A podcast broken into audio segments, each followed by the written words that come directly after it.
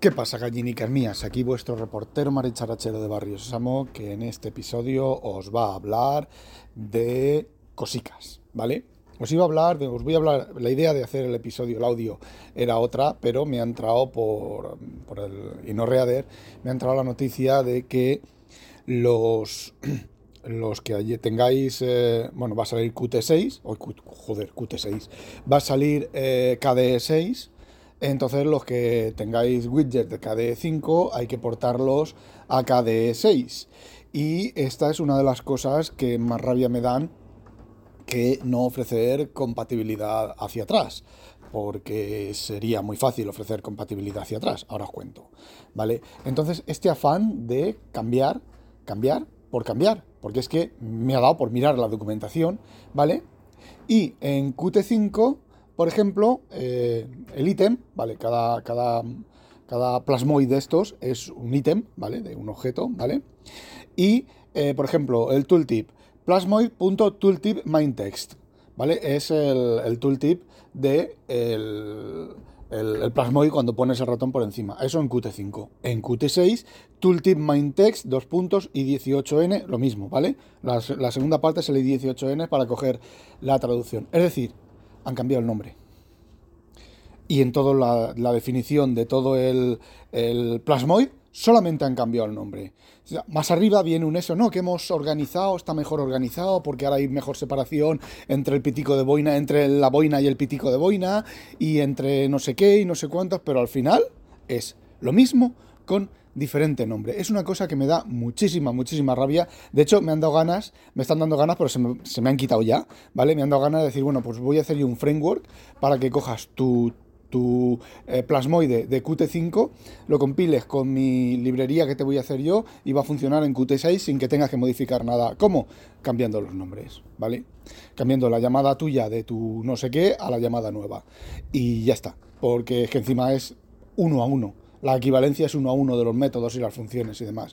Es, me resulta, eh, no sé, absurdo. Bueno, han pasado de Qt5 a Qt6, pero lo mismo. Si la culpa no es de KDE, es de Qt. Es exactamente lo mismo. Aquí ahora me cuadra más que sea Qt, que sea la compañía que diga, bueno, con veis a Qt6 tenéis que comprar nuevas cosas y nuevas historias y no sé, vale, yo qué sé. Tíos, estoy hasta los huevos de todo esto. Hasta los mismísimos cojones. Pero es que también la gente está que trina con algo que han cambiado en Nome, los usuarios, me refiero, en Nome, también han cambiado algo de la última versión, de la anterior a esta, que también la gente está que trina porque, bueno, cambiar por cambiar. Es, bueno, pues eso. Vale, yo no os iba a hablar de todo esto, yo os iba a hablar de... Eh, el nuevo evento que va a hacer, como no, el nuevo evento que va a hacer Apple el lunes a la una de la mañana, hora española, que va a ver eh, su tía, ¿vale? Y bueno, se está comentando ahí que si los M3, que si no sé qué, los Pro, los Mar, los Ultra, los Ultra Non Plus Ultra, una grande y libre, eh, bueno, pues todo ese tipo de cosas. Yo, pues si queréis escuchar a Julio César Fernández, él lo explica bastante bien, lo que él piensa que, va, que van a sacar y bueno, pues yo os voy a dar otro motivo porque no tiene mucho sentido que saquen eh, el M3 con la misma tecnología que el M2. Eh, van a subir el reloj, bueno, la integración, o sea, el montaje de los chips es la joder, el, tamaño de puerta es un poco menor, con lo cual, pues o le suben la velocidad o consume menos o harán un 50-50-50, ¿vale? Para, y lo llamaremos M3. Yo no sé si os acordáis que os dije hace tiempo, cuando salió el M1, que esto iba a ser como los teléfonos. Todos los años iba a haber M1, M2, M3, M4, M5, M6, M7, M8, M9, M10, M11, M12, M13, M14, M15, M16 con muy pequeños cambios, como, como, está pasando con los A, ¿vale? Al principio sí, al principio hubo grandes cambios, pero si ya os fijáis, la, tecnología está tan estirada y tan estresada que, por ejemplo, del M1 al M2, lo que hizo, lo que ha hecho Apple ha sido coger cosas del M2 Pro, de, perdón, del M1 Pro y meterlas en el M2, ¿vale? Y ya está. Y luego el M2 Pro pues tiene más cores, más no sé qué, y el M2 Ultra pues tiene más cores y más no sé qué. Bueno, el M2 Ultra creo que no ha salido. O si ha salido, ya no me acuerdo, ¿vale?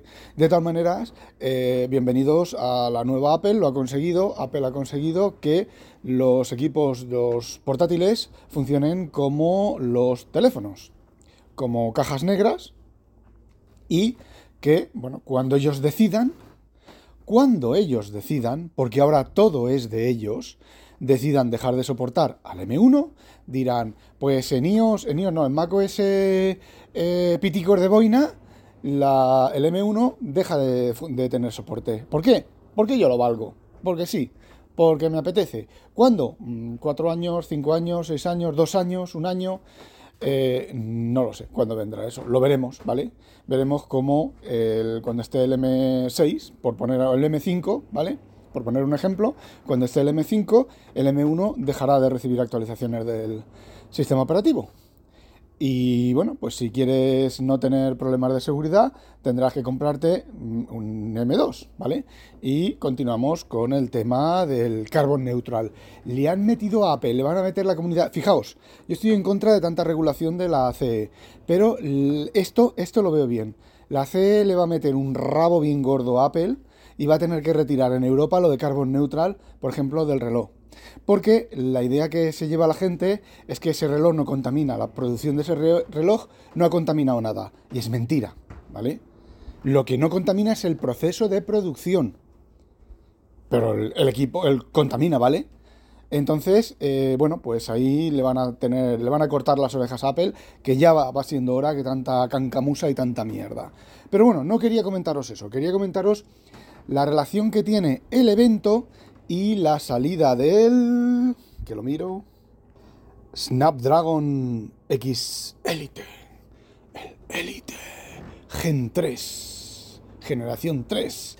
Que lleva los cores Nubia Nubia, Nubia me suena, creo que era un, modelo de, las naves Star de, Star Wars, de eso de las carreras de vainas, había un Nubia, creo que era un modelo Nubia, no sé qué, no sé cuánto. Bueno, pues lleva Core Nubia, bueno, Snapdragon compró una empresa que estaba haciendo procesadores ARM para, para servidores y, bueno, pues ha integrado esto con el Snapdragon, que son unos cores, pues, lo que, básicamente lo que, lo que ahora a ver, los que son los silicon de Apple, pero no exactamente, que es lo que a mí me mola también de que haya esta variedad y no haya copia servilística.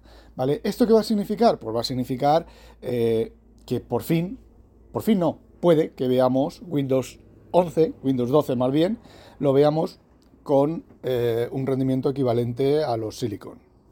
Paréntesis. Y digo paréntesis porque mi BTO que ya va para los dos años o tres años, tiene un Intel Uni 7 generación 10 de escritorio en el portátil, pues os voy a decir una cosa. Eh, tarda a arrancar lo mismo que el M1, que el, M2 eh, Pro del que el Mac Mini M2 Pro tarda lo mismo a arrancar, el navegador tarda lo mismo a abrirse, tarda lo mismo a reiniciar, eh, a abrir el menú, el explorador, el Finder, tal, todo tarda exactamente igual, ¿vale? Que sí, que en teoría de mi MacBook Pro la batería le dura 10 horas y en el BTO le dura... Perdón, he tenido que parar para toser. ¿Le dura dos horas y media, tres horas y media como mucho? Pues sí, pero es la única diferencia. Calienta, ¿vale? Se calienta más. Pero eh, son las dos únicas diferencias. En cuanto a rendimiento de luceril, uso luceril, no, no hay mucha diferencia. Sí que es cierto que eh, la duración de la batería y el calentamiento, pues se supone que con este Snapdragon se, mejorará eso y las baterías durarán mejor, más, perdón, y ahora entonces Microsoft cuando a mediados del año que viene, que es cuando dicen que van a salir los primeros equipos con estos, con estos chips, pues en lugar de decir que la batería dura 9 horas, dirá que la batería dura 24 eh, horas. Eh, como mide Microsoft la duración de la batería, que es durante una jornada, o sea, es, eh, te dice la batería dura 9 horas, 3 horas el equipo encendido y el resto, las 7, perdón, las 6 restantes, el equipo en suspensión híbrida. Y te dura 9 horas la batería, ¿vale? Así sí que dura 9 horas. Eh, he de decir también que mi Surface Pro 8, la batería dura bastante, ¿vale? No es el... Bueno, sí, sí que es el MacBook Pro 16 mm, pulgadas M1 Pro mm, sí que dura, ¿vale? Sí que le dura la batería más o menos igual, pero no porque la Surface haya ganado en batería, sino porque el M1 Pro pues tiene la batería un poco tocada o no sé, ha dejado de tener el rendimiento de batería que tenía. Me da igual, eh, está apagado, ¿vale? Está apagado en una estantería y puesto, pim, lo enciendo, lo encendí anoche Lo encendí anoche, fijaos, lo encendí anoche porque el gato se subió a mi silla de despacho donde tengo yo, donde me siento delante del Mac Mini y eh, lo encendí y dije, bueno, pues aprovecho y lo enciendo para, para actualizarlo, para actualizar, para ejecutar el Devon para actualizar, o sea, actualizarlo, que se sincronice el iCloud Drive, que son 4 o 5 ficheros, eh, porque apenas lo uso, y se actualice la nube de, de Synology, el Synology Drive, y una vez que se ha actualizado eso, ejecuté el Devon se sincronicé el Devon cerré el Devon hice copia de seguridad y lo volví a pagar. Eh, y ya está, ¿vale? Eh, si no hubiera estado el gato sentado en mi silla de despacho, no hubiera, no hubiera eh, encendido el, el MacBook Pro. Y ahí está, no sé si venderlo o, no sé qué hacer con él, porque, ¿sabes? Cada vez, cada vez, cada vez estoy más asqueado de la informática, no ya de Apple, sino de, de la informática. Y bueno, eh, volviendo al tema del, del, Snapdragon, es un poco de risa, porque lo que ha hecho Snapdragon ha sido, es que es muy bueno, ¿eh? Es muy bueno pero que muy, muy, muy, muy bueno, ha copiado los gráficos de Apple. Estos gráficos que hace comparando otros procesadores pseudográficos, estos de las curvitas con el rendimiento y tal, bueno, pues los han copiado eh, literalmente, gráficos que no, para, para la gente normal, que no valen para nada, igual que no valen para nada los, las piedras mojadas y las piedras secas, perdón, los dry stones y wet stones, y no sirven para nada el antu, tu, tu, tu, tu, tu, tu, tu, ay, perdón, que se me ha desconectado el esto y ha empezado a comunicar.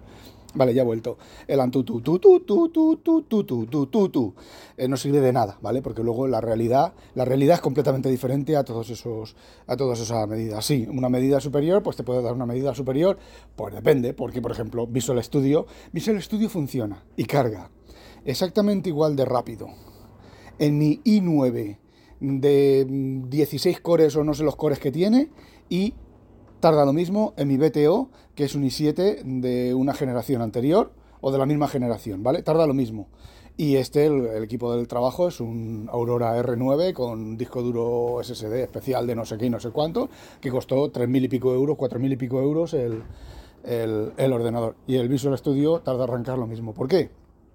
Porque tiene timers internos y cosas internas y da igual que se ejecute en, no sé, en una placa de 256 eones a 4.000 millones de terabytes, que el, tiempo de carga va a ser, va a ser exactamente eh, el mismo. Entonces, bueno, pues según los gráficos de, que, que ha enseñado Qualcomm, pues... Eh, funciona mucho más rápido que el i7 de treceava generación. Lo que lo están comparando con el i7 de treceava generación, con las gráficas integradas es 60% eh, o algo así, más, más, más rápido que el, con menor consumo de energía. O sea, si, si eh, tiene más velocidad y menor consumo de energía. Y si aplica las dos cosas, todavía menos consumo de energía. O sea, si no quieres que vaya tan rápido, menor consumo de energía. Solamente han publicado, aquí ya viene el truco del almendruco. Bueno, es más rápido también, el doble de rápido que las tarjetas integradas de Intel. La, tarjeta integrada más potente de Intel y de eh, Nvidia, de Nvidia,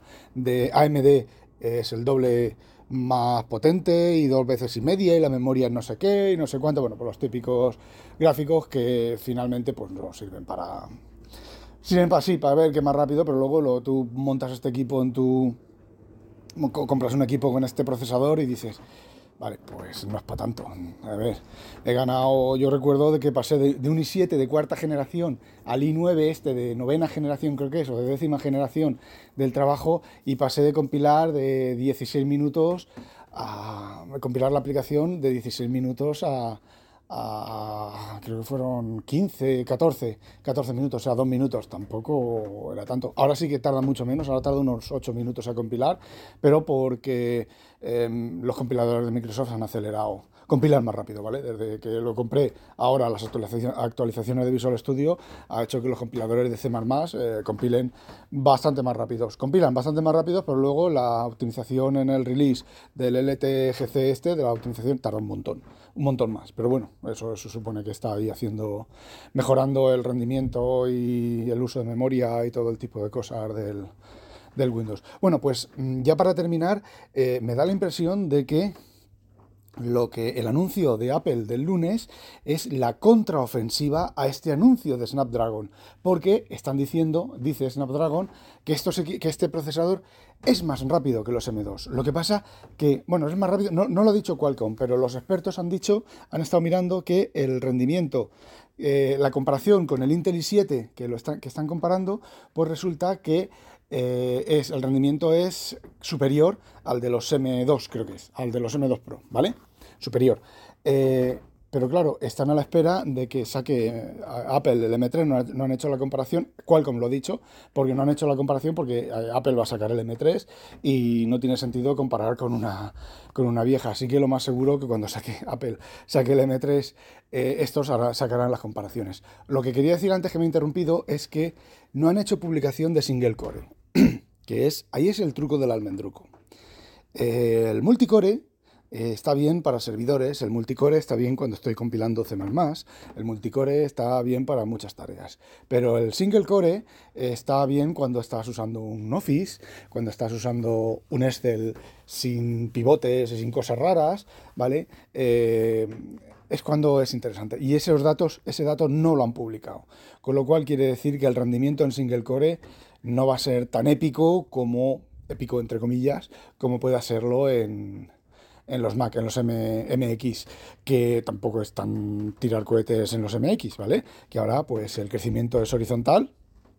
Antes el crecimiento de, la informática era em, en velocidad de mono hilo, ahora es horizontal, cores y más cores, y más cores, y más cores. Y esto es como lo de los programadores, ¿vale? Tú estás solo haciendo la aplicación, y meter dos, un programador más y ser dos no quiere decir que vayas a ir el doble de rápido, quiere decir que vas a ir a lo mejor una vez y media más rápido. Y meter cuatro programadores no quiere decir que vayas a ir, vas a ir 1.25 más 1.75 más rápido, ¿vale? Eh, pues esto es lo mismo, ¿vale? Eh, el single core es lo que, lo que realmente marca el rendimiento que un usuario pueda ver y bueno, pues sí, el sistema operativo está por debajo con otros threads, manteniendo, escribiendo a disco duro, eh, no sé, con, la, con, el internet, recibiendo los, paquetes de internet, tal y cual, en threads aparte, que sí, vale bien. Pero luego, cuando tú tocas la interfaz, por ejemplo, hay una limitación en los sistemas operativos que la interfaz solamente se puede acceder desde un thread.